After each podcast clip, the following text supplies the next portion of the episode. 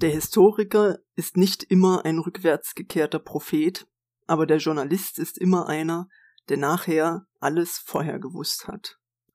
Das sagte Karl Kraus, ein österreichischer Schriftsteller, Publizist und Satiriker, über den Journalismus. Ja, eine Aussage, über die man sich sicher Gedanken machen kann. Wir jedenfalls wollen es heute tun und wollen drüber reden. Ähm, wie schaut es aus bei den Journalisten, bei der Presse? Und bewahrheitet sich dieses Zitat und äh, dafür haben wir einen Gesprächspartner. Und das ist niemand Geringeres als der NZZ-Chefredakteur und das Sim-Urgestein Dr. George Lefebvre.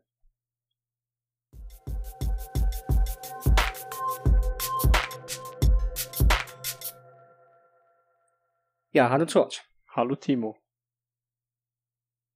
Ich freue mich sehr, dass du da bist. Äh, erstmal ähm, kurze Frage, wie geht's dir? Ja, mir geht's soweit ganz gut. Wir haben jetzt äh, Sonntag, kurz vor der Bundestagssitzung. Vorhin habe ich noch fleißig an einem Artikel gewerkelt, den wir gerade eben ausgebracht haben. Aber ja, es ist Sonntag, draußen schneit's und äh, ich lasse die Seele bisschen baumeln. ich würde sagen, die perfekte Stimmung, um ein bisschen zu reden über die Dinge, die gerade so wichtig sind. Ähm, und ich steige gleich ein, George. Ähm, würdest du zustimmen, jetzt mal so selbst reflektiert, hast du als Journalist nachher immer alles vorher gewusst? Ja, gut. Ähm, das ist jetzt schon sehr eng, diese Aussage. Ich sag's mal so.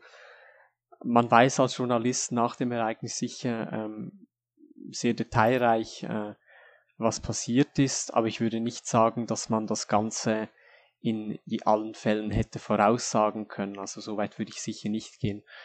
Es gibt sicher Journalisten, die ähm, sich nachher diese Rolle annehmen und alles besser wussten oder alles vorhersagen konnten. Ich persönlich würde mich nicht als so einen sehen. Also es gibt sicher Aspekte, die man voraussagen kann, ganz klar. Aber die Welt, die ähm, hat in dem Sinne keinen Rhythmus, dem sie folgt oder kein Muster, dem sie folgt. Da passiert alles plötzlich und ähm, dementsprechend lassen sich Vorhersagen auch oft sehr, sehr schwer treffen. Ja, das ist äh, schon mal ein interessanter Einstieg, würde ich vorschlagen oder sagen. Ähm, wir wollen heute nochmal ausgiebig über die Themen reden und äh, mal gucken, in ein paar Wochen, ob du recht behalten hast über die Dinge, die du heute ähm, prognostizierst. Und ähm, jetzt erstmal an sich, Henrik, und ähm, mal gucken, was wir heute so vorhaben im Podcast. Oder allgemein. Ja, also wir nehmen heute die erste Folge des neuen Seppcasts auf, der zukünftig regelmäßig erscheinen soll, bestenfalls alle zwei Wochen. Ähm, der wird nach dem Prinzip ablaufen, dass wir immer zwei Moderatoren haben, wovon einer jedes Mal Timo ist, der andere wechselt immer durch in jeder Folge. Und äh, dazu dann noch einen Gast und ähm, wir behandeln dann ein, ich sag mal, etwas allgemeineres Thema, so wie es jetzt die Medien sind und äh, reden dann noch so ein bisschen zum, zum aktuellen Tagesgeschehen, was so in der Simulation gerade alles läuft. Ähm, ja, äh, Genau, und ähm, ich denke mal, das äh, sollte dann ganz spannend werden, hoffe ich mal. Also ich freue mich auf jeden Fall auf die erste Folge jetzt. Die Freude ist ganz meinerseits und ähm, George, wir wollen nicht direkt ins Geschehen eingreifen, sondern mal ein bisschen mehr über dich wissen, so ein paar kleine ähm, Fakten vielleicht. Ähm, und das machen wir ähm, ein bisschen anders, als es vielleicht üblich ist, sondern wir wollen ähm, dir ein paar entweder oder Fragen stellen und du ähm, deine Aufgabe ist es dann so bestmöglich ähm, zu antworten, am besten auch so kurz wie möglich und dann ähm, sind wir gespannt, was du so sagst. Ähm, das wird auch in jedem Podcast bei uns so sein. Jeder Gast, der wird sich bei uns auf ein paar kleine entweder oder Fragen ähm, freuen dürfen. Ja, und meine erste Frage an dich, George, ist ähm, direkt etwas ein bisschen Alltägliches. Ähm, stell dir mal vor, du findest 1000 Euro auf der Straße, gibst du es ab, behältst du es oder lässt du es liegen? Hm, selbstverständlich gebe ich es ab. Okay, das ist schon mal ähm, gut. Dann erübrigt sich die zweite Frage und es geht weiter. Würdest du dich eher als Nachteule oder als Frühaufsteher bezeichnen? Ui, ähm, das ist sehr ähm, tagesabhängig. Also ich kann sowohl nachts als auch frühmorgens gut äh, arbeiten. Ähm, da habe ich so meinen Peak, was die Konzentration anbelangt. Also je nachdem, äh, manchmal arbeite ich auch gerne in die Nacht rein, wenn ich mich fit fühle. Und äh, ansonsten äh, stehe ich auch gern früh auf und arbeite am Morgen ein bisschen weiter. Ja, stell dir mal vor, du liest eine Geschichte oder du musst selbst an Geschichten denken, die jetzt vielleicht äh, magischer sind oder ein bisschen äh, fantasiehaft. Würdest du dich eher dem Helden oder den Bösewichten angezogen fühlen? Hm. Ja, das ist noch, noch schwer tatsächlich. Also beide Charaktere haben ihre Daseinsberechtigung in dem Sinne und beide sind wahrscheinlich auch äh, spannend charakterisiert mit diversen Eigenschaften. Ich glaube, man ist so als, oder man hat so einen Instinkt immer fürs Gute zu sein, aber man würde sich sicher auch die Frage stellen, ja, was passiert, wenn jetzt der Böse gewinnt? Also, das kann ich jetzt nicht so eindeutig beantworten. Welche Ideologie würdest du bevorzugen? Kommunismus oder Faschismus? Mm, ja. Diese Frage, auf die kann ich gerade so nicht antworten. Dann hoffe ich, dass du auf die antworten kannst. Und zwar, ähm, wenn wir nach Bundesländern denken, also ähm, zwei Länder, die du meistens nur aus der Ferne kennst, vermute ich, eher der Osten oder der Westen? Der Westen. Aus deiner Sicht als äh, NZZ-Journalist würdest du PS24 oder GP Phoenix bevorzugen? Ich glaube, beide machen verschiedene Inhalte und ähm, man kann natürlich sich für eins entscheiden, aber ich verzichte weder auf PS24 noch auf GP Phoenix und konsumiere beide sehr gerne. Sehr diplomatisch wie immer, der Herr Lefebvre. Jetzt habe ich noch eine andere Frage. Muss er nochmal entscheiden, und zwar politisch eher Extin 1 oder eher Puffelfuß 1? Ui, ähm. Was war Puffelfuß 1 nochmal für eine Koalition? Das war eine Expertenregelung. Meine Expertenregelung. Ja, ich sag mal Puffelfuß 1, ähm, wobei beide jetzt nicht wirklich aktiv waren ähm, oder viel leisten konnten. Aber, ähm, also ich schätze beide Bundeskanzler sehr. Aber Extin 1 war doch um einiges chaotischer und dann habe ich doch lieber die Ruhe als das Chaos. Würdest du die Textform des Interviews oder des Kommentars bevorzugen? Äh, den Kommentar. Perfekt, Kommentar. Und den Kommentar kannst du auch heute abgeben als unser Gast. Da freue ich mich sehr drauf. Wir reden über die Medien. Danke dir erstmal, George, für deine Antworten. Und äh, die brauchen wir auch weiterhin, denn wir wollen ähm, ein bisschen mit dir quatschen über das Thema Presse. Wie ist es mit der Presse? Wie steht's um die Presse? Ähm, auch über die NZZ, die ja ähm, an Beliebtheit äh, gut dasteht, kann man sagen, in unserer Simulation. Und ähm, wenn wir drüber reden, Kommentar, Interview, ähm, George, was macht für dich oder als, als Chefredakteur, was macht für dich die Gestaltung eines Pressehauses eigentlich aus und ganz explizit, was bedeutet da die NZZ als Projekt für dich? Ja, also die NZZ, ähm, die wurde natürlich mit der Intention gegründet, äh, sich auf Textbeiträge zu fokussieren, da wir das bis dahin eigentlich eher seltener gesehen haben. Und zwar Textinhalte nicht einfach äh, als Textbeitrag, sondern dass dort auch irgendwie etwas Rhetorisches dahinter steckt, sage ich mal. Ich glaube, wir haben im Deutschen sehr viele Möglichkeiten, sich auszudrücken, mit vielen Metaphern, mit generell vielen Stilmitteln. Und gerade das ist irgendwie der Anspruch der NZZ, aus diesen vielen sprachlichen Möglichkeiten einen Beitrag zusammenzustellen, der, wenn man den anfängt zu, zu lesen, dass man da dranbleiben will und dass man wirklich gerne bis zum Ende liest. Das ist der Anspruch. Und ich glaube, dass das auch sicher ein Kennzeichen davon ist, wie sich guter Journalismus auszeichnet. Und ja, also es ist schwierig, sag mal so. Ähm, das soll, wenn ich das jetzt so sage, dann äh, könnte man meinen, alles andere ist schlecht. Aber das ist natürlich auch nicht der Fall. Also jeder hat so seine Präferenzen und die langen Beiträge der NZZ, die vielleicht manchmal auch kompliziert zu lesen sind mit den ganzen Satzstrukturen, die gefallen nicht jedem und das kann ich auch gut nachvollziehen. Ich bin persönlich Fan davon, aber nicht jeder liest gerne so viel und nicht jeder ähm, möchte irgendwie sich durch einen Text schlängeln. äh, manch, es gibt halt äh, auch Leserinnen und Leser, die lieber einen Videobeitrag schauen, die lieber eine Radiosendung hören oder die sich halt schnell ein Breaking durchlesen wollen, weil man dann trotzdem viele Informationen gewinnen kann, ohne jetzt äh, fünf oder zehn Minuten lang einen Artikel zu lesen. Und dementsprechend muss man immer schauen, wo setzt man seinen Fokus und wie schafft man eine Balance. Wir als NZZ sagen, wir machen keine Kurzbeiträge in diesem Sinne, und wir machen auch keine Radio- oder Fernsehsendungen. Dafür bin ich aber sehr froh, dass das andere übernehmen, denn auch das gehört nun mal dazu, wie ich das vorhin bei dieser PS24 GPP-Frage gesagt habe, dass man eine gute Mischung aus allem hat, dass man, wenn man vertiefte Berichterstattung haben möchte, dass man die auch lesen kann, aber wenn es mal schnell gehen muss, dass man auch das hat. Und ich glaube, dass wir das im Moment in der SIM ähm, sehr gut hinkriegen, dass wir da eine gute Mischung aus verschiedensten Inhalten geschafft haben. Was hat euch denn dann dazu bewogen, dieses Interviewformat ins Programm zu nehmen, dass da dann ein bisschen weggeht vom reinen Textmedium? Hm, ja, gut. Ähm, Interviews, ähm, man oder ich bevorzuge es natürlich, wenn man Interviews in Textbeiträge verarbeitet, aber man kann halt nur schwer ein ganzes Interview verarbeiten. Also meistens, wenn man Statements oder Interviews verarbeitet, dann nimmt man sich die wichtigsten Stellen raus.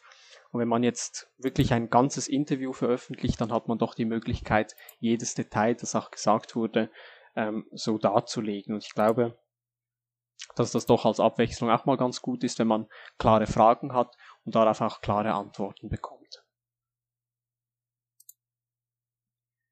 Ähm, also ich kann es mal für mich ein bisschen sprechen. Also ich finde persönlich das Textformat im NZZ spannend, ähm, weil es eine Sache ist, die uns lange gefehlt hat. Also wir haben, ähm, wie du gesagt hast, lieber George, ähm, Videoformate, kleine Kurzberichte, die uns schnell informieren oder mal am Abend ähm, zum Anhören oder auch live zum Anhören, die ja ähm, oft dabei sind.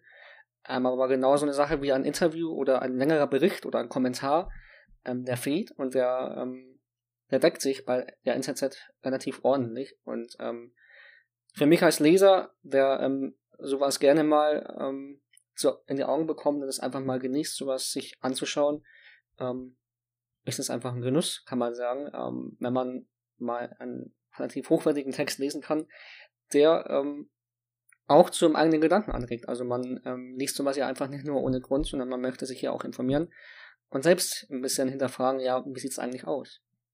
Das freut mich. Ähm, und Hans war es ja, der ähm, letztens, ich glaube, das war beim Artikel Der andere Blick, der auf mich zugekommen ist und mir da auch gesagt hat, dass er von der NZZ auch vor allem erwartet, dass sie nicht nur vom Offensichtlichen berichtet, sondern auch ins Tiefgründige geht. Und ich glaube, dass das ähm, wirklich ein Bereich ist, den wir uns im Moment zu eigen gemacht haben und den es eben, wie vorhin schon angetönt, den es zwischendurch auch braucht. Also, dass man wirklich mal ganz verschiedene Gedankenstänge in einem Artikel zusammenfasst und eigentlich aufzeigt, ja, wie könnte dieses und dieses Ereignis sich entwickeln, was könnte das wirklich konkret und ähm, auf lange Sicht für Auswirkungen auf ein Land haben.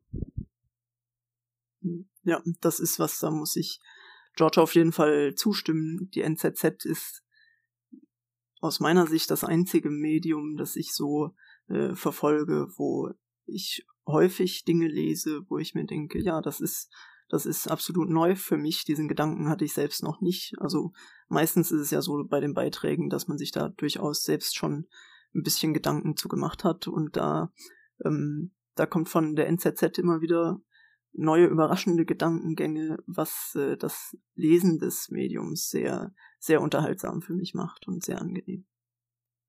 Ja, neue Gedankengänge. Ähm, die haben ja einen Anfang genommen. Ähm, du, lieber George, feierst mit deinem Medium und dein, deiner Redaktion ja an zwei Tagen oder am 9., je nachdem, wann die Leute diesen Podcast hören, am 9. Februar den, das ein monatliche Jubiläum des Pressehauses NZZ, Neue Zürcher Zeitung. Und ähm, mich würde mal interessieren, lieber George, ähm, was hat dich eigentlich dazu bewegt, dieses eigene Medium zu gründen und damit ja, wie wir gerade festgestellt haben, eine Marke zu bilden, die die Simulation oder das Presse, den Pressebereich ja stark ergänzt hat mit neuen ähm, Artikeln. Also wenn es nach mir ginge, dann gäbe es die NZZ jetzt noch nicht. Denn ähm, ich persönlich habe schon seit Ewigkeiten gesagt, irgendwann, da gründe ich mal die NZZ. Das war damals vor allem mit äh, Flo Kafka. Ähm, wir wollten das damals gemeinsam aufziehen. Auch als Parteimedium war das denkbar. Ähm, aber wir wollten uns da noch Zeit lassen, noch lange, lange Zeit. Ähm, jetzt gründet sich auch die NLD und ähm, ich bin ja auch noch Staatsminister und so weiter. Und da habe ich einfach für mich eigentlich zuerst gesagt, jetzt ein Medium gründen, das wird schwierig oder das wird vor allem zeitlich anstrengend. Und das war sehr, sehr spontan. Also äh, Pascal P.A. Walz, mein langmonatiger Begleiter, der mit mir so ziemlich alles macht mittlerweile, ähm, er und ich haben uns wirklich aus völliger Spontanität heraus mal getroffen und äh, bisschen ausprobiert, wie man denn so einen Artikel von der NZZ gestalten könnte. Und da kam eben dieses neue Bildformat raus, das ja ähm, jetzt populär geworden ist. Und da hat uns dann doch irgendwie die Lust gepackt, die NZZ zu gründen. Und zwar jetzt sofort und nicht damit noch äh, zwei oder drei Monate zu warten, wie das eigentlich zuerst angedacht war.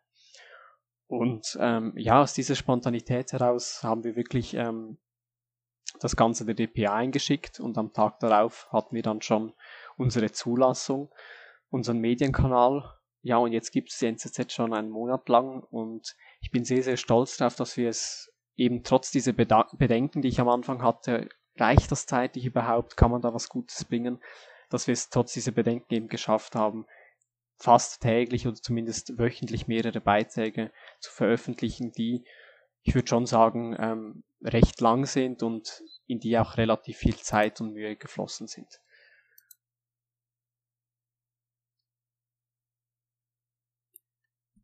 Wie ist denn bei euch bei der NZZ so das Prozedere? Also wie entsteht bei euch ein Beitrag sozusagen von der Grundidee bis zur Veröffentlichung? Mhm. Das ist eine gute Frage. Also streng genommen ähm, haben wir einen Kanal, in dem man Ideen einreichen kann. Jeder schreibt dort seine Ideen rein, die ihm gerade so spontan einfallen. Und wer gerade Lust und Zeit hat, der kann sich dem annehmen.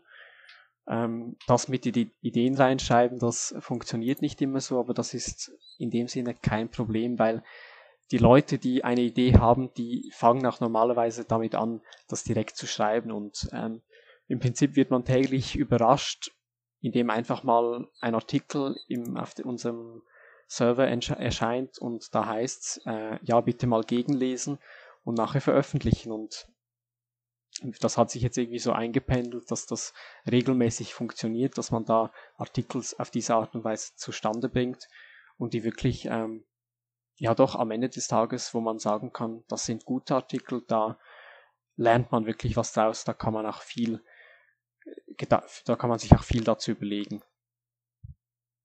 Als Leser. Wie lange dauert sowas? Ja, ähm, es kommt natürlich äh, darauf an. Also wenn wir jetzt wissen, ähm, am nächsten Tag ist dieses und dieses Ereignis, dann äh, muss man sich schon hinsetzen und an einem Abend einen solchen Artikel schreiben. Aber wenn wir wissen, am Sonntag kommt NZZ am Sonntag, dann kann man sich eigentlich meistens im Voraus schon überlegen, gut, in welche Richtung könnte da ein Artikel gehen, über was könnte man schreiben, was soll da etwa vor, vorkommen, soll ein, eine Grafik noch dabei sein oder welches Bild oder wie auch immer. Und ähm, eben bei der NZZ am Sonntag zum Beispiel, da, gerade da kann man sich ähm, eigentlich eine ganze Woche lang da vorbereiten. Bei den anderen Dingen ist es vor allem sehr spontan. Jetzt hatten wir vor einer oder vor zwei Wochen den Panoramabeitrag zu den bürgerlichen Reformen. Der ging jetzt, ähm, oder an dem haben wir jetzt auch eine Woche lang dann gesessen, weil wir eben wussten, das wird etwas Langfristiges. Ähm, das kommt jetzt eben zu diesem Anlass und da können wir uns da vorbereiten. Also wenn ich, also ich war ja auch ähm, schon mal in den Medien tätig, das ist schon ein bisschen länger her tatsächlich, aber ähm, finde ich spannend, weil ich erinnere mich ähm, bei meiner Tätigkeit, das war bei PS24 zuletzt, ähm, hatte ich immer so ein bisschen ähm, für mich die Rolle eingenommen, ähm, ich schreibe über das tagesaktuelle Geschehen. Sprich, ähm, ich stehe auf, ähm, verfolge so, was ist so passiert politisch in Berlin oder den äh, Landeshauptstädten, ähm, in den Parteien. Und wenn es was Spannendes gab, dann habe ich darüber geschrieben. Und ähm, da ist die NTZ ja quasi so ein, so ein Mix aus beiden. Also einerseits ähm, das, was gerade passiert ist, richtig zusammengefasst, zumindest die notwendigen Dinge, ähm, wenn sich in der Redaktion dazu die Ideen sammeln können. Und andererseits aber auch längerfristige Projekte, mit denen die RZZ einfach auch ähm, bestimmte Themengebiete vielleicht anstoßen kann oder anpassend zu aktuellen Ereignissen ähm, irgendwie Hintergrundinformationen zu bieten. Ähm, würdest du es auch so fassen, so formulieren? Ich glaube, das ist sehr, sehr gut, äh, oder das bringt so ziemlich auf den Punkt. Worüber wir nicht berichten, sind so ganz kurzfristige Dinge. Also wenn jetzt äh, jemand zurücktritt, dann sind wir nicht in der Lage, wir wären schon in der Lage, aber wir wollen das bewusst nicht, ähm, das direkt in diese Sekunde zu bringen, denn das wäre halt einfach, XY ist zurückgetreten und das war's, weil man da halt noch keine Information dazu hat. Ähm, was wir machen können, das sind eben Dinge, die für den Leser kurzfristig erscheinen, aber wo wir als Pressehaus schon im Voraus Informationen dazu erhalten. Da kann man, glaube ich, immer relativ viel dazu schreiben und man als und wenn man dann oder wenn man wenn dann die Sperrfrist äh, zur Veröffentlichung, wenn man die dann erreicht hat, dann hat der Leser zwar ein neues Ereignis auf dem Tisch liegen, aber er hat schon viel viel mehr Informationen, als wenn das jetzt ein echtes Breaking wäre. Und eben diese langfristigen Geschichten. Wir haben jetzt ähm, den Fall Nawalny und Russland seit einer Woche und ähm, das stand jetzt nicht so im Fokus der Politik und da konnte man eben sagen, gut, wir nehmen uns jetzt diese eine Woche Zeit und bringen dann halt am Sonntag in der NZZ am Sonntag einen Artikel darüber. Finde ich spannend. Ähm, ich habe mal eine Frage an dich, Henrik. Ähm, wenn die NZZ jetzt solche Artikel schreibt, ähm, die SCP ist ja äh, Regierungspartei aktuell und es ist durchaus so, dass einige Artikel die Regierung oder die Partei, die ja dahinter steht, ähm, auch interessieren dürfte. Bei euch im SCP-Vorstand, nehmt ihr diese Artikel eigentlich auch wahr und redet ihr auch drüber? Ja, das ist durchaus der Fall. Also es kommt immer ein bisschen, ähm, hängt immer ein bisschen vom Thema ab. Ähm, also aktuell ist es ja bei uns der Fall, dass, soweit ich weiß, nur ein Vorstandsmitglied tatsächlich auch Mitglied der Bundesregierung ist. Ähm, wobei wir auch äh, häufig intensiv im Kontakt stehen zu zum Bundeskanzler. Also dafür haben wir auch sozusagen eigene Gesprächsräume bei uns in ähm, in der Partei. Also ähm, ja, da diese Themen sind durchaus bei uns auch äh, spielen durchaus eine wichtige Rolle, wobei man sagen muss, dass ähm, dass es also zum Teil zumindest habe ich den Eindruck, äh, er steht sozusagen nach außen hin ähm, der Eindruck, dass äh, die Aktionen der, der SCP oder der Regierung im Allgemeinen Reaktionen auf äh, Medien sind, wenn es nicht unbedingt der Fall ist. Also ähm, es ist nicht ganz richtig, dass sich die Bundesregierung in den letzten Wochen nicht mit, äh, mit Nord Stream 2 oder dem Fall Nawalny auseinandergesetzt hat, äh, nur hatte sie, sie, das nicht öffentlich getan, aber das wird intern, äh, wird das sehr heiß diskutiert und ähm, ich gehe davon aus, dass man da in den nächsten Tagen dann auch von Seiten der Bundesregierung da eine, eine zufriedenstellende Antwort hören wird. Ja, Gegenfrage an dich, George. Ähm, nehmt ihr sowas dann auch wahr? Also registriert ihr das oder denkt ihr euch das auch, wenn ihr solche Artikel schreibt, dass die Parteien, die vielleicht damit angesprochen werden, und die Regierung in dem Fall, ähm, schon eigentlich sich damit beschäftigt, aber ihr schreibt es halt trotzdem teilweise? Ja gut, ähm, wir können halt nur darüber schreiben, was wir auch wissen. Ähm, es kann oder offenbar ist es zum Beispiel bei eben bei Russland der Fall, dass sich die Regierung ausführlich damit beschäftigt, aber wir haben halt als Presse überhaupt keine Kenntnis, was die Regierung da plant. Ähm, natürlich, außer wenn wir auf ähm, die Bundesminister zugehen, die geben uns ähm, ab und zu auch ein Statement, das kann man dann gut verwerten. Aber ich merke schon, dass ähm, zumindest unsere Artikel ähm, auch die Parteien und die Bundesregierung beschäftigen. Ich meine, ähm, wir hatten, ich glaube mal einen Artikel zu China oder das war ein Kommentar von Bernd Hübner, der hat ähm, da an die Bundesregierung appelliert und die Bundesregierung, die hat kurz darauf auch eine Pressemitteilung veröffentlicht. Ich will jetzt nicht sagen, dass das äh, nur von uns initiiert wurde, aber ich könnte mir doch vorstellen, dass ähm, wir das Ganze vielleicht auch ein bisschen vorangetrieben haben. Wobei ich ähm, im Hinblick auf das Nichtwissen der Medien durchaus auch ein bisschen Kritik üben muss an äh, manchen Medien. Also ich habe ehrlicherweise manchmal den Eindruck, dass auch äh, eher begrenzt der Kontakt gesucht wird. Also äh, in meiner Zeit im SEP-Vorstand, äh, also seit September jetzt mittlerweile äh, etwa fünf Monate, habe ich genau zwei Presseanfragen bekommen, was dann natürlich auch eher ja, äh, das ist äh, meines Erachtens ein Instrument, äh, da würde ich mir wünschen, dass es viel ausgiebiger von den Medien genutzt werden würde und viel, ähm, ja, viel proaktiver, sage ich mal, auch auf die Parteien, die verschiedenen Regierungen zugegangen werden würde. Das kann ich gut nachvollziehen. Ähm, ich glaube, wir Medien, oder zumindest aus Erfahrung kann ich sagen, dass wir früher sehr viel mit Pressemitteilungen zu tun hatten. Also in alten Zeiten, da war eine Pressemitteilung zu jedem beliebigen Ereignis und zu jedem beliebigen Thema Pflicht oder fast schon Pflicht, also man hat es fast immer gesehen. Und darauf hat man sich halt ausgeruht und ähm, das wird eben nicht mehr so gehandhabt, die Zeiten haben sich geändert, nur noch selten kommt mal was rein.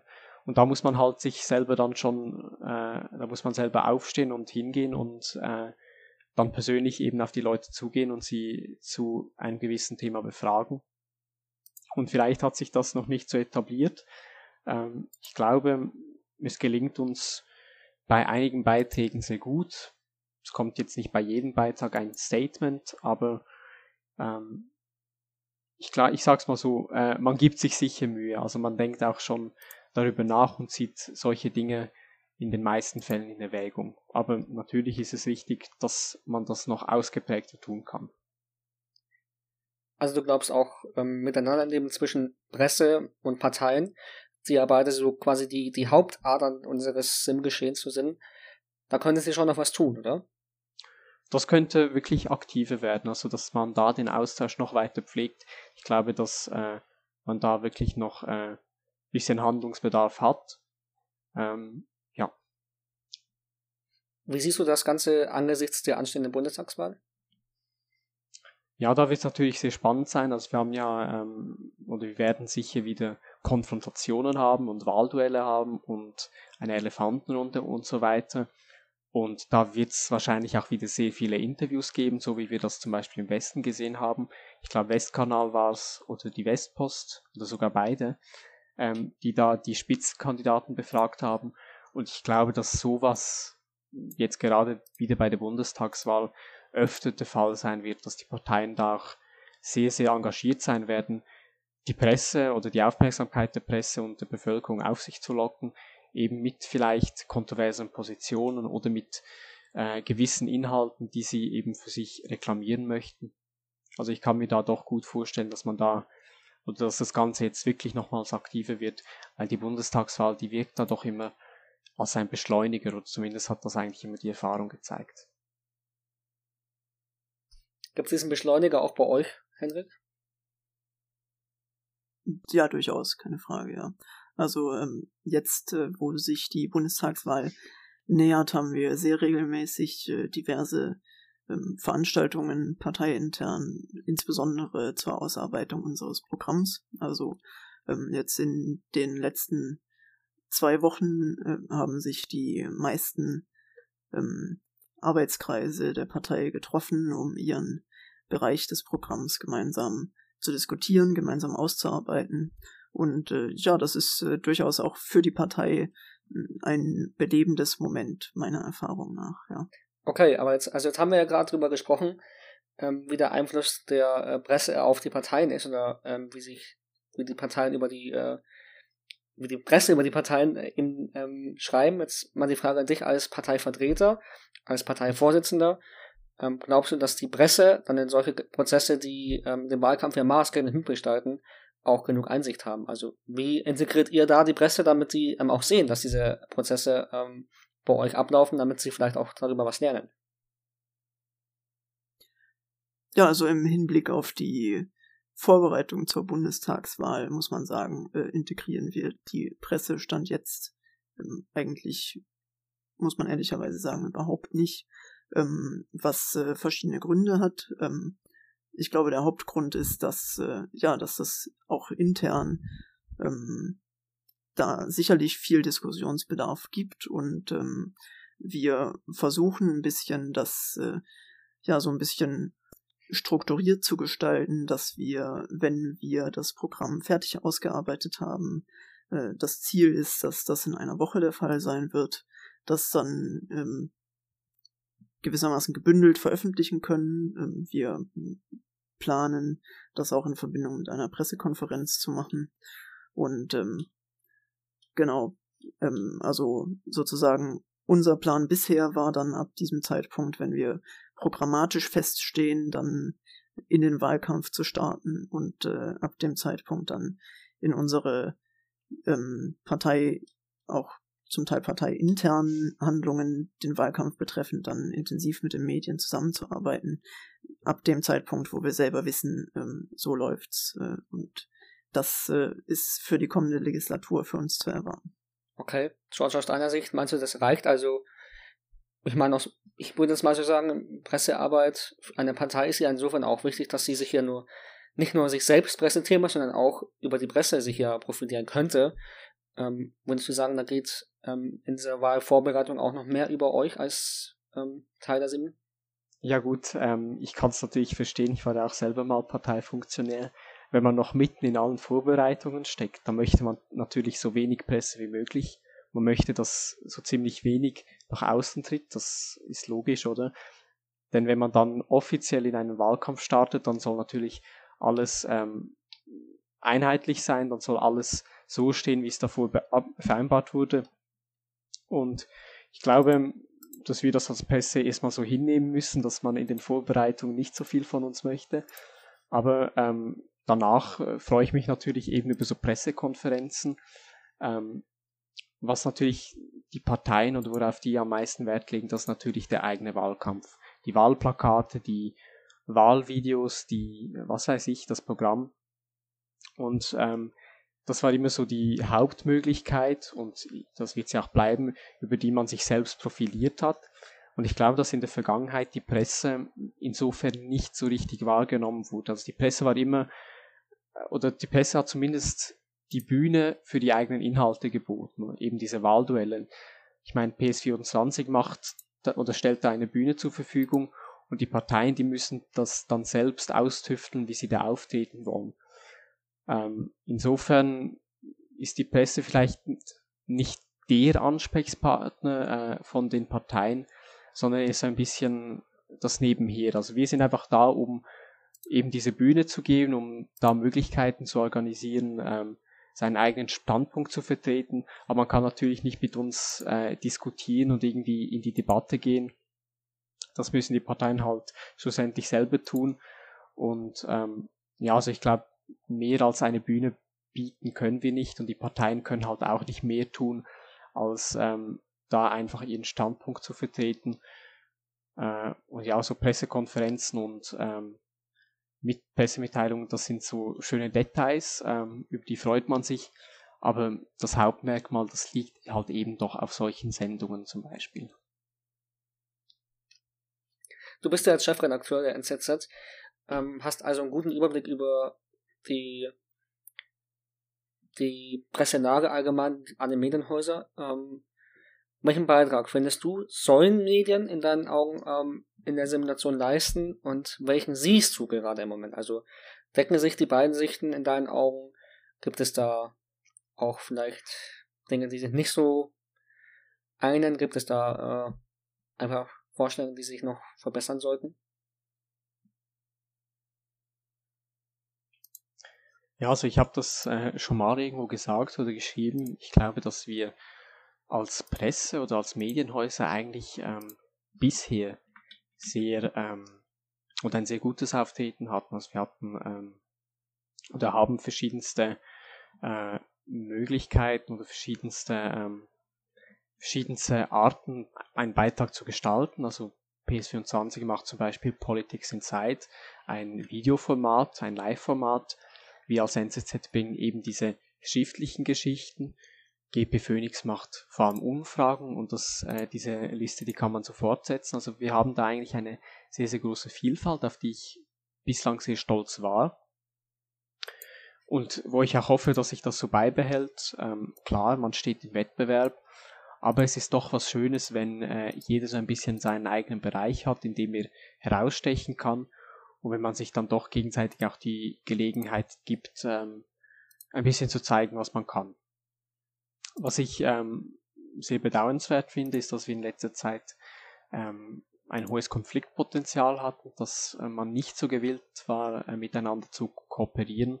Ich glaube, dass es gerade in Anbetracht der Wahl, der Bundestagswahl, dass man daran schrauben muss, dass man daran arbeiten muss, ähm, um das auch zu verbessern. Ich glaube, man kann zum Beispiel eine Wahlsendung am Wahlabend sehr, sehr ähm, breit aufziehen, wenn man sich miteinander mal zusammensetzt und da einfach mal ein Brainstorming veranstaltet, sich überlegt, ja, was könnte man alles machen, wie könnte das dann am Ende aussehen, wenn man das danach zusammen umsetzt. Und ich glaube, dass da noch sehr viel Potenzial ist, ähm, das man ausschöpfen kann. Und ich hoffe, und ich möchte dazu auch gerne beitragen, dass wir da als äh, Medienhäuser eben bei so Geschichten wie der Bundestagswahl oder bei Wahlen generell gemeinsam auftreten und zeigen, was wir alle oder welche Kapazitäten in uns allen drinstecken. Ähm, du sagst es, Soft zwischen den Medienhäusern, ähm, der ist nicht selten. Also hin und wieder gibt es dann doch so ein paar Kleinigkeiten, die so da zwischen den, den Leuten stehen. Glaubst du, passiert es denn überhaupt, dass es, dass sowas zustande kommt? Also was, was erzeugt solche Konflikte, die ähm, ja auch vielleicht die Pressearbeit beeinflussen?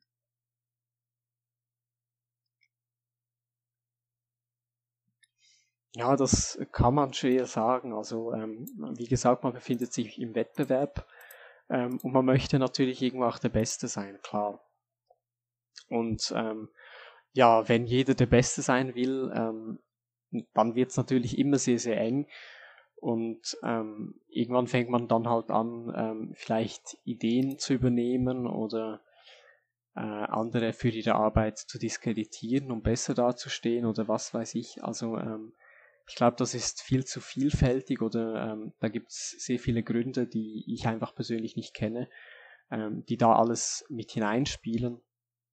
Ich kann einfach sagen, ähm, ich glaube, die Gesellschaft und die Community, die schätzt jeden Beitrag. Ähm, jeder Beitrag ist irgendwo wichtig und aus jedem Beitrag kann man irgendwas für sich selbst mitnehmen sei es eben ein ganz langer oder sei es schnell ein Breaking oder was weiß ich. Und dementsprechend glaube ich, dass ähm, ja aus jedem Beitrag irgendwo profitiert werden kann als, als Leserin und als Leser. Und dementsprechend sehe ich persönlich keinen Grund, um jetzt ähm, vielleicht neidisch zu sein oder um sich jetzt gegenseitig zu zoffen. Ähm, ja, ich glaube, ich habe es vorhin schon gesagt, ähm, jeder hatte irgendwo so sein, so sein, Pferd, so sein Steckenpferd, wo er äh, glänzen konnte. Und so ging es doch eigentlich bisher sehr, sehr gut. Und ich glaube, wenn wir das weiterhin beibehalten, dass wir ein Pressehaus haben, das gerne Videos macht, die anderen machen gerne lange Beiträge und die Dritten machen vielleicht Kommentare und Umfragen, wenn wir das so beibehalten, diese gute Mischung, dann hoffe ich eigentlich, dass es weniger zu Konflikten kommt und dass man sich das ein bisschen in Ruhe lässt. Ja. Ja, wir hatten ja jetzt äh, zu Beginn des Jahres äh, in der Simulation eine relativ große Medienreform. Das Pressegesetz wurde veröffentlicht. Ähm, wie würdest du den Zustand der Medien jetzt nach der Reform beurteilen? Würdest du sagen, ist eher besser? Was sind so die Vorteile? Was sind die Nachteile? Vielleicht eher schlechter? Wie siehst du das?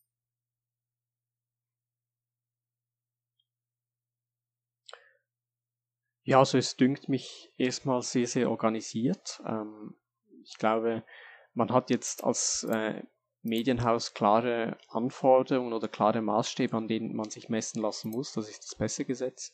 Ähm, denn wenn man sich nicht anhält, dann wird einem die Presserolle ganz schnell aberkannt und das will man ja, glaubt man doch nicht. Ähm, ich glaube, jetzt haben auch die kleinen Medien, ähm, die, oder die haben jetzt einen, einen eigenen Pressekanal und der tut natürlich auch Gutes, wenn man als, äh, zum einen ist man als Medium natürlich sehr motiviert, wenn man so seine eigene Plattform Plattform hat, in dem man so ziemlich tun und lassen will, was man äh, gerade möchte. Und zum anderen ähm, wissen auch die, ähm, oder weiß auch die Community, wo sie welche Inhalte findet. Oder wenn ich Beiträge zum Westen haben will, dann schaue ich in den Kanal der Westpost oder des Westkanals. Wenn ich gerade Lust auf NZZ habe, dann schaue ich in den NZZ-Kanal und muss da nicht im Newsticker irgendwie rumsuchen. Dementsprechend hat das doch sehr, sehr viele Vorteile. Ich würde jetzt nicht sagen, dass es ähm, viel an der Aktivität geändert hat. Das kommt nun mal immer in Wellen. Also es gibt aktivere Phasen, dann ist man halt doch wieder ein bisschen inaktiver. Aber insgesamt ist die Situation aus meiner Sicht doch viel, viel besser als vorher, in der das ja nicht so sehr organisiert war, wie es halt jetzt doch der Fall ist. Es gab ja auch Kritik an dem Pressegesetz. Ähm, konntest du diese Kritik als Pressevertreter, der das Pressegesetz ja jetzt seit gut einem Monat, über einem Monat ähm, quasi miterlebt, konntest du diese Kritik nachvollziehen und kannst du sie auch jetzt vielleicht nachvollziehen oder wie ist also deine Haltung? Also wenn die Kritik die ist, dass man äh, jetzt Anforderungen erfüllen muss, dann finde ich das doch sehr schwach, muss ich sagen. Also ich meine, Pascal und ich haben uns am 8.1. am Abend hingesetzt äh, und das Spaß bisschen an, an Layouts und Designs für die NCZ getüftelt. Und am gleichen Abend haben wir es eigentlich geschafft, das Ganze einzureichen und am nächsten Morgen hatten wir dann eigentlich schon einen eigenen Pressekanal. Also ich würde jetzt nicht sagen, dass ähm, diese neuen Anforderungen und Kriterien, die jetzt einen von der Pressearbeit abhalten. Und ich glaube auch nicht, dass das irgendwie jetzt nur den großen Medienhäusern ähm, oder dass nur die davon profitieren. Ich meine, wir haben auch kleine Redaktionen wie Metronom oder wie die Westpost, die genauso die gleichen Chancen haben wie PS24 oder wie GP Phoenix. Und dementsprechend glaube ich, kann man fast nichts oder nicht wirklich was am Mediengesetz kritisieren aus meiner Sicht. Ähm, was ich noch oder was mir gerade noch eingefallen ist, ähm, durch die Pressereform haben wir natürlich auch ähm, die DPA-Meldungen, die jetzt ähm, deutlich mehr in Erscheinung treten. Also die Chefredakteure sind ja alle zentral versammelt und ähm, die geben natürlich jetzt auch fleißig die ganzen DPA-Meldungen weiter, aus denen man dann doch sehr, sehr viel machen kann. Ja, Chefredakteure sind versammelt, das ist ein gutes Stichwort. Ähm, George, du weißt darüber schon Bescheid, es ist ja geplant, unter den Presseleuten ähm, ein weiteres Netzwerk zu finden, ähm, der sogenannte Presserat, in welcher Form er auch immer zusammentreten wird. Ähm, glaubst du, dieser Presserat, jetzt mal zu allen Dingen, die wir jetzt bisher schon so, ähm, so diskutiert haben, aus Sicht der Probleme zwischen den Pressehäusern, aus Sicht der Probleme vielleicht mit den Parteien, auch mit der Politik, mit den Absprachen, auch aus den eigenen Kreativitäten, die geschaffen werden, aus Motivation vielleicht. Was glaubst du, kann der Presserat leisten? Ja, ich glaube, es ist bei so Absprachen immer etwas anderes, wenn man nur miteinander schreibt und wenn man sie oder wenn man dann wirklich zusammen in einem Saal sitzt und dort miteinander spricht. Und genau das oder da wird der Presserat sicher äh, Abhilfe schaffen, dass man sich gelegentlich mal trifft als Presse und dass man da äh, gewisse Dinge persönlich bespricht. Gerade solche Konflikte, glaube ich, kann man dann gut aus dem Weg räumen, weil man es dann noch oder weil man sich dann einfach wirklich persönlich nochmals hört und ähm, auch alle anderen irgendwie mit beteiligt sind, wo man dann vielleicht auch ein bisschen vermitteln und schlichten kann. Dann kann man natürlich auch sicher Größeres zusammen organisieren. Eben über so Chats ist das natürlich immer so eine Sache. Die einen lesen es nicht, äh, viele stummen die ganzen Geschichten. Und so ähm, kann man mal wirklich einen Termin vereinbaren und sagen, okay, alle, die Zeit haben, sollen doch mal bitte kommen. Und dann kann man da wirklich richtig etwas zusammen aufbauen. Diese Möglichkeit hat man bisher nicht gehabt. Zum Beispiel bei Wahlsendungen. Und dann ähm, kann ich mir auch vorstellen, dass man äh, Rügen verteilt. Warum nicht? Ähm, ich glaube, wir haben manchmal Artikel, ähm, die doch sehr grenzwertig sind. Ähm, ich möchte jetzt keine Beispiele nennen, aber wenn dann irgendwie gewisse Aussagen aus dem Kontext gezerrt werden und dann Leute als Faschisten oder Rechtsradikale dargestellt werden, dann glaube ich, ist das doch sehr, sehr grenzwertig und ich glaube, dass das nicht zu diesem Ansehen der Presse trägt, das wir eigentlich haben. Also ich glaube, wir als Presse haben grundsätzlich ein sehr hohes Ansehen, man schätzt unsere Arbeit sehr und solche ähm, Posts und Beiträge, die braucht es dann, glaube ich, nicht. Ähm, die sind auch nicht so schön. Und ich glaube, dass wir da als Besserat dann auch, wenn wir uns dann mal treffen, sagen können, ja, guckt mal, ähm, sowas so und so, ähm, das braucht es jetzt nicht und auf das sollte man doch bitte mal verzichten. Wo würdest du denn in der aktuellen Situation noch die größten Probleme in der Medienlandschaft, in der Pressewelt im Allgemeinen sehen? An welchen Stellen muss man noch schrauben, deiner Meinung nach? Ja, das ist, ich glaube, von Medium zu Medium unterschiedlich. Ähm, also um für die NZZ zu sprechen, ich glaube, man kann sich rhetorisch oder sprachlich noch weiter steigern, selbstverständlich. Also ich meine, wir sind alle immer in einem Lernprozess drin und ähm, jeder gibt sein Bestes und ähm, mit der Zeit trägt das natürlich auch Früchte und man wird immer besser und besser. Und ich glaube, dass wir uns da sich in dem Bereich noch steigern können. Und ich sage auch ganz klar, nicht jeder unserer Beiträge ist perfekt. Keiner unserer Beiträge ist perfekt. Es gibt bessere und schlechtere. Und ähm, ich glaube, man hat natürlich den Anspruch, immer das Beste von sich zu geben. Und auch das ähm, gelingt einem mal besser, mal weniger gut. Und ähm, das sind so zumindest für uns als Redaktion die Stellschrauben, an denen wir gehen wollen.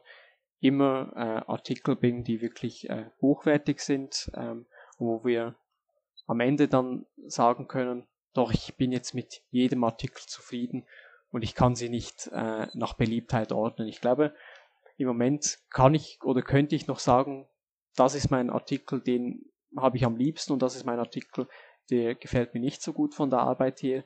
Wenn man an einem Punkt ist, an dem man sagen kann, ah, ich habe alle Artikel gern und ähm, es ist mir jetzt egal, ähm, welche erste ist und welche zweite. Ich glaube, dann hat man äh, es erreicht, ähm, sich persönlich immer das Beste zu geben. Und äh, das können wir noch nicht sagen, noch lange nicht. Und daran möchten wir persönlich arbeiten.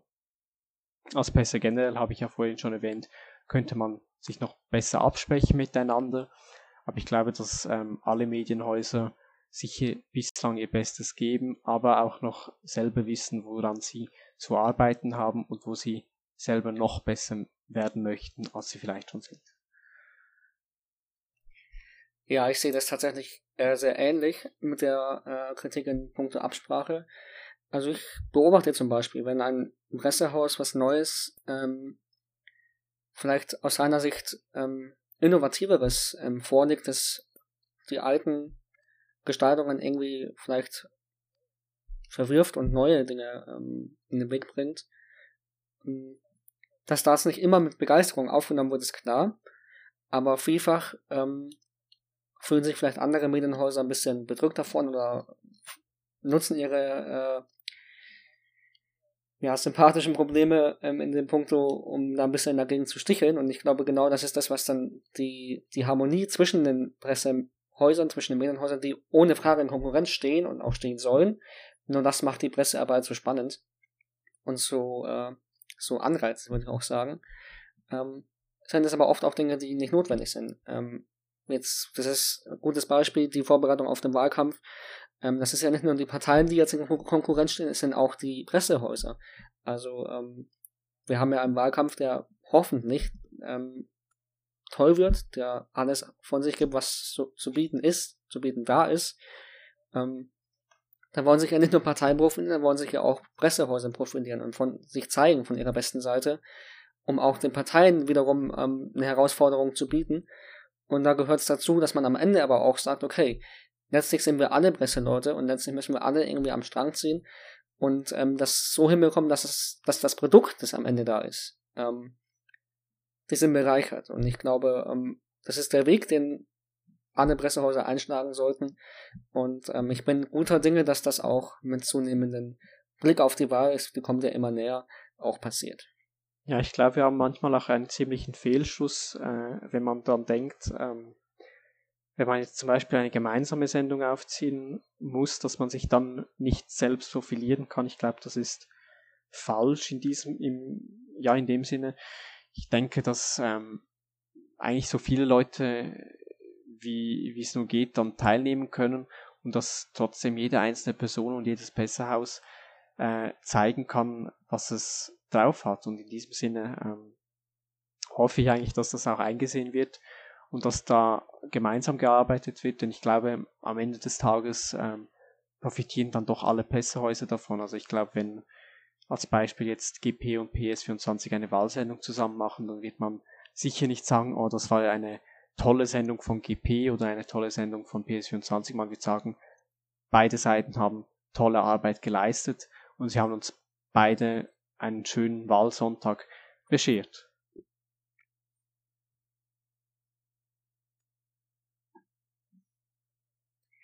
Jetzt gucken wir mal genau auf diese, diese Frage Wahlkampf, Parteien. Ähm, dann haben wir einerseits ähm, die regierende SEP mit der PDS und ähm, einem anderen Regierungspartner, über den wollen wir jetzt genau reden. Ähm, das ist nämlich die Problematik, die schon eine Rolle gespielt hat in der letzten Zeit. Ähm, wir haben drei konservative Parteien, oder zumindest drei, die von sich sagen, sie sind die konservative Kraft ähm, Mitte rechts, sage ich jetzt mal. Ähm, deine Einschätzung als Journalist, George, ähm, bereichert das den Wahlkampf? Ja, es macht ihn sicher spannend. Ähm, die Frage ist halt, äh, aus Sicht der Parteien hilft es ihnen? Also ich meine, äh, drei konservative Parteien, ähm, ich glaube, da geht sehr, sehr viel äh, Potenzial verloren. Ich glaube, wenn man es schaffen würde, als eine einheitliche Partei aufzutreten, die ähm, so wie die SEP zum Beispiel mehrere Stimmungen vereint, dass man dann auch eine SEP was entgegensetzen könnte. So ähm, spaltet man sich halt aus eher kleinlichen Gründen, muss ich feststellen, auf und dann hat man halt natürlich sehr, sehr sch schlechte Chancen äh, gegen eine Partei wie die SEP, die halt wirklich sehr, sehr geeint auftritt, ähm, anzukommen. In dem Sinne ähm, müsste man halt schon schauen, wie man langfristig ähm, die Parteienlandschaft vielleicht auch komprimieren kann. Denn schlussendlich kommt das eigentlich immer dem Wähler und auch der Partei zugute. Also vier Kleinparteien im Parlament, ähm, ja schön, man hat sie gewählt und sie vertreten die Inhalte. Was, was wollen die schon bewirken, oder? Ich meine, die SEP kann in einer Koalition alles ablehnen, wenn sie nicht gefällt oder wenn sie den Inhalten nicht entspricht.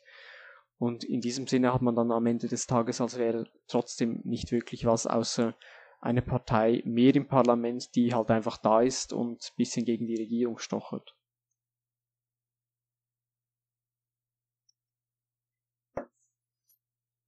Wie ist das für die FCP? Ja, es ist natürlich, muss man sagen, keine leichte Situation jetzt aktuell, insbesondere weil ähm, ja, weil wir nicht so ganz genau äh, informiert sind darüber, wie es jetzt in Zukunft weitergehen soll.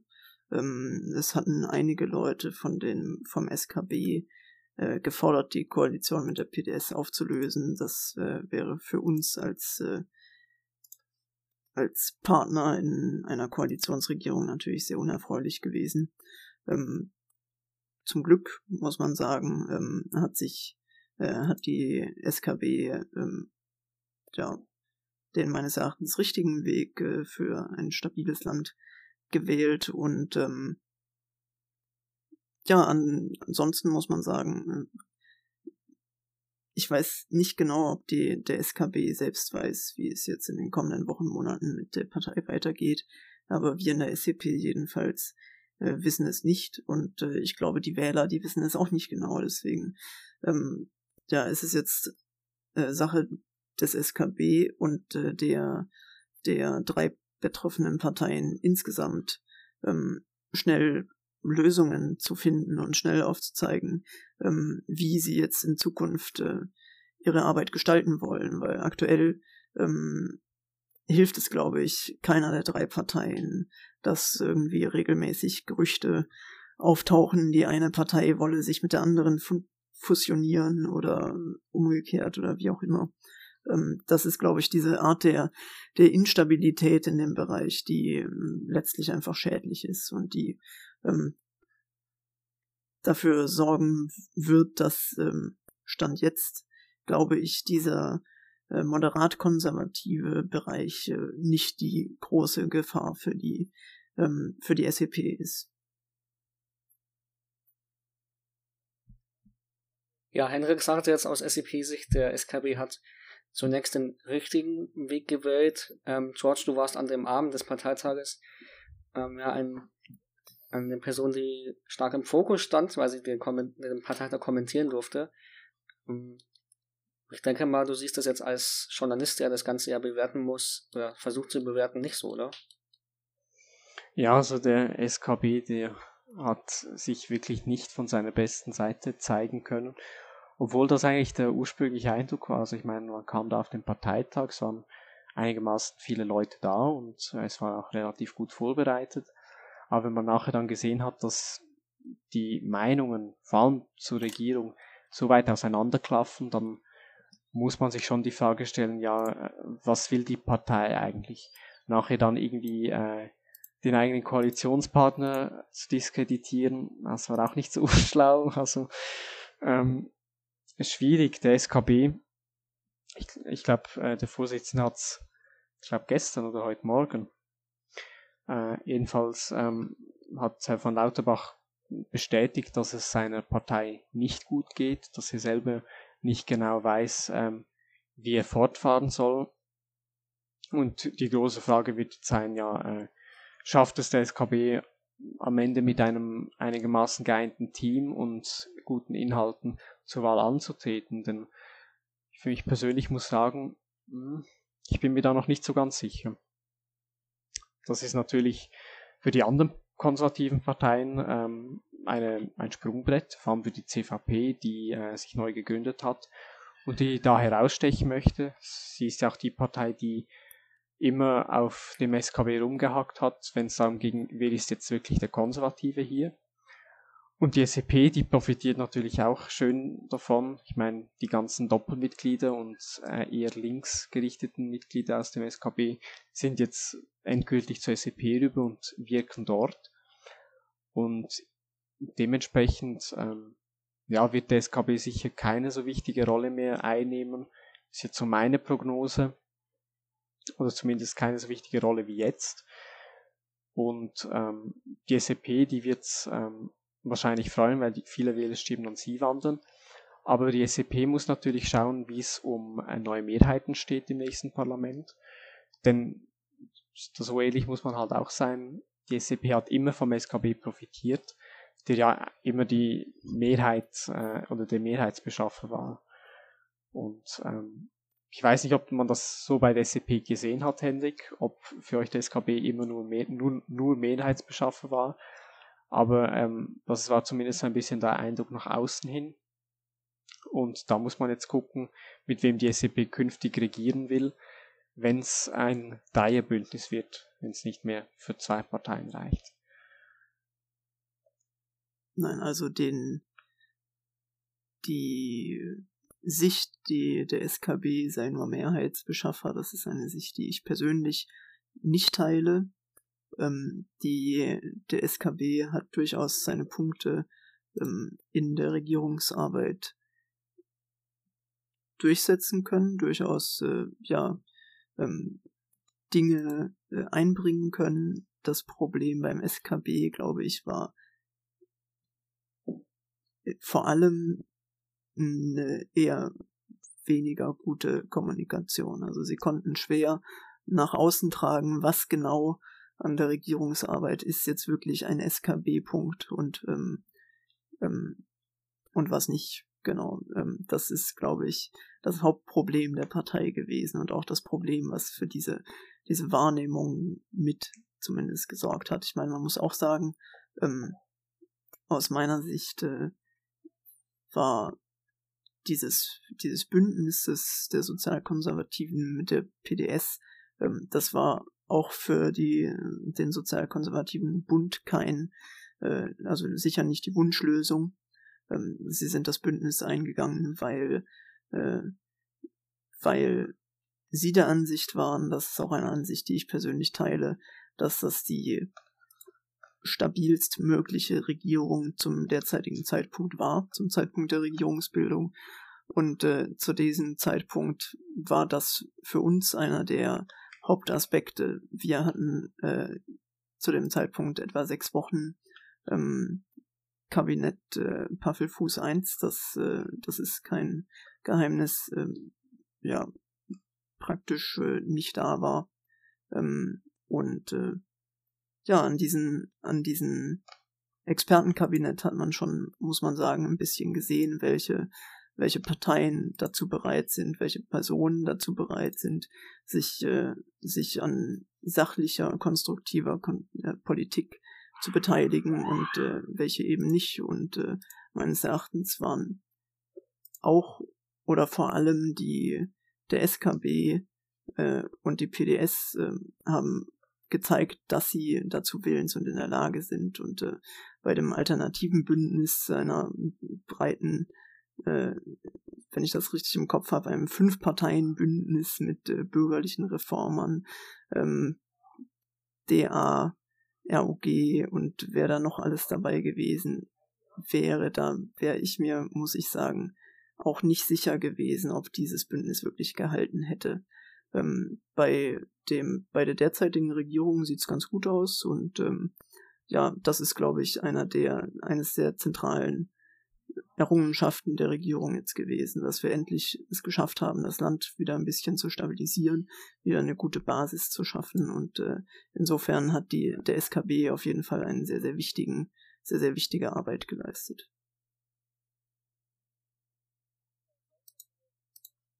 Ja, jetzt wollen wir nochmal ähm, so als letzten großen Themenblock des aktuellen Geschehens äh, zum Schluss auf ähm, die BASF-Krise, die äh, Silbersee-Affäre, wie sie ja NZZ den Begriff geschaffen hat, ähm, eingehen. Ähm, George, ich will mal gerne wissen, wie gestaltet sich so die Berichterstattung bei dieser Krise jetzt eigentlich in der NZZ?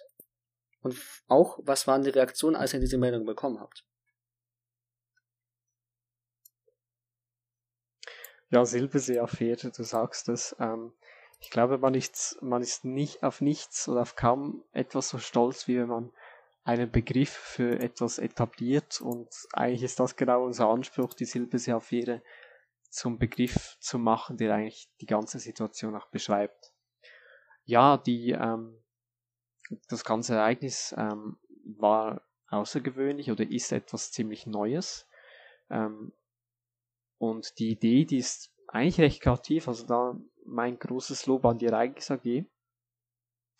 Und wir als NZZ, ähm, die ja auch irgendwo den Fokus auf Wirtschaftsthemen legen möchten, ähm, für uns ist das ein gefundenes Fest und wir berichten sehr, sehr gern darüber.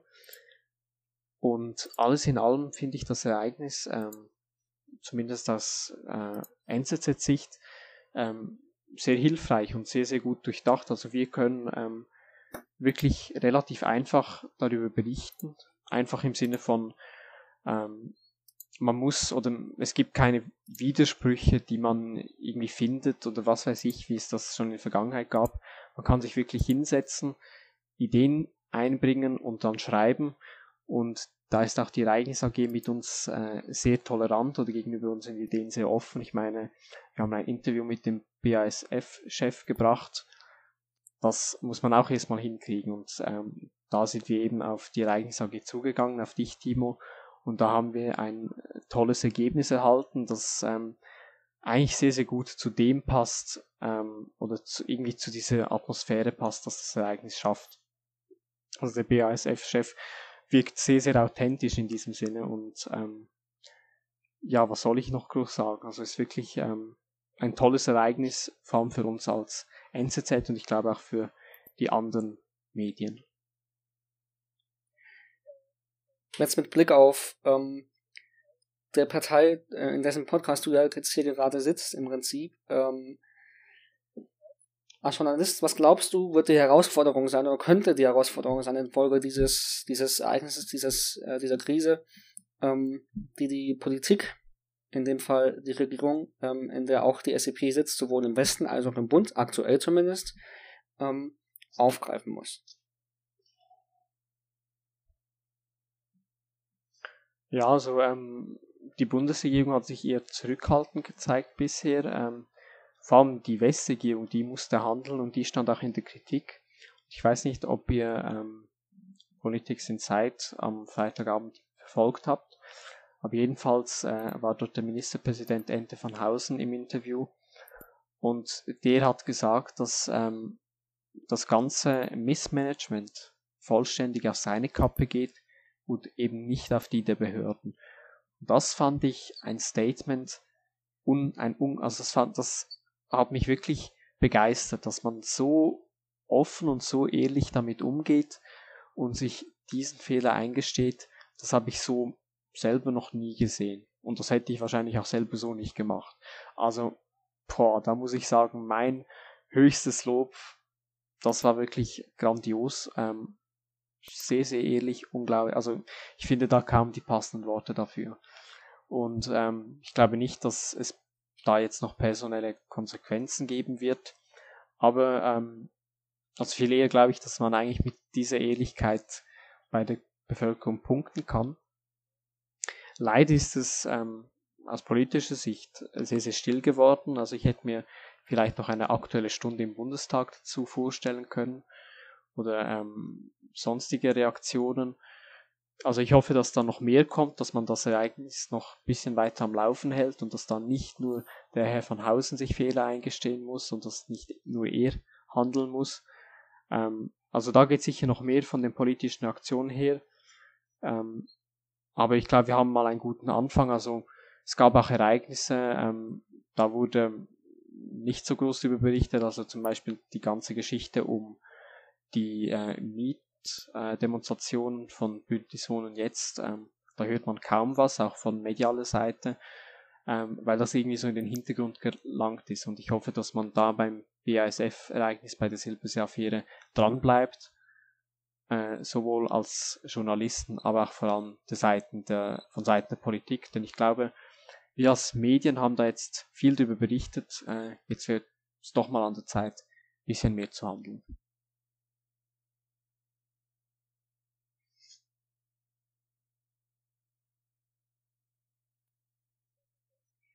Statement der SEP dazu? Also gibt es da so Absprachen in der Parteispitze und im Kanzleramt oder im jeweiligen Ministerium?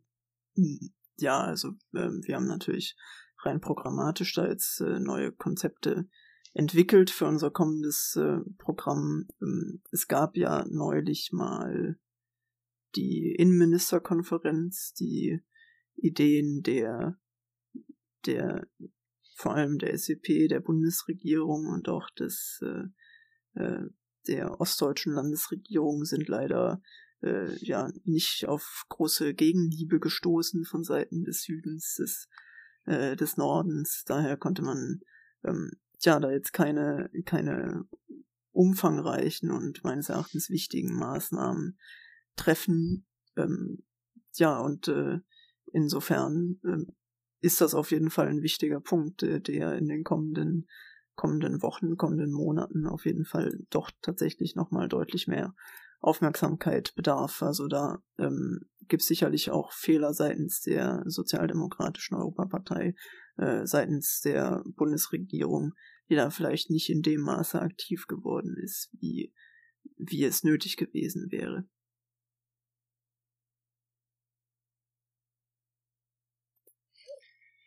Okay, ja, der Punkt, den du angesprochen hast, ähm, der wird in der Thematik wohl noch nicht so schnell kommen ähm, das Ereignis, wie es weitergeht, wie es mit BASF weitergeht, ähm, ist zum jetzigen Zeitpunkt noch nicht ganz klar. Ähm, wie der Wahlkampf weitergeht, wissen wir auch noch nicht, aber wir freuen uns sicher alle drauf. Wir freuen uns auch auf die Arbeit insofern der Pressehäuser, ähm, die das Ganze natürlich ähm, intensiv begleiten werden, wie wir heute ja schon ähm, gut erfahren haben von ähm, dem lieben George. Wir bedanken uns bei dir, lieber George, dass du hier warst bei uns, dass du dich bereitgestellt hast und ähm, die Fragen so solide beantwortet hast. Ja, danke, dass ich dabei sein durfte. Ist immer eine besondere Sache, wenn man so ein bisschen äh, das Versuchskaninchen sein darf. Äh, dementsprechend hoffe ich, dass wir noch viele weitere Folgen von diesem Podcast hören werden.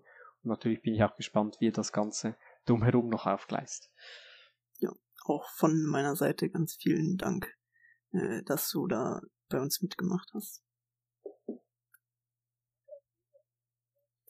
Danke auch dir, lieber Henrik. Du warst ähm, neben George, ähm, der als Gast da war, hier heute äh, mein Partner als Moderator und Mitgestalter, der auch seine eigene ähm, Erfahrung als äh, Parteichef mit eingebracht hat, was sehr schön war, fand ich.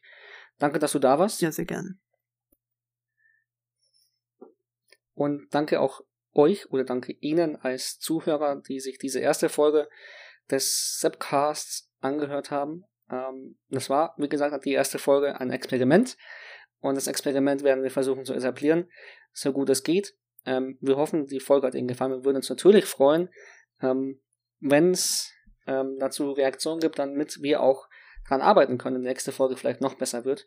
Ähm, nächste Folge wird nämlich erwartet unser oder der aktuelle Bundeskanzler, ähm, der ja ähm, als SEP-Spitzenkandidat versucht, auch nochmal ähm, dafür gewählt zu werden. Ähm, da freuen wir uns sehr drauf. Da bin ich gespannt, was wir da so hören. Und ähm, jetzt sage ich nochmal einen schönen Tag oder einen schönen Abend, wann auch immer Sie die Folge hören oder ihr. Und äh, danke fürs Zuhören. Ja, auch von meiner Seite noch. Äh, tschüss und schönen Abend.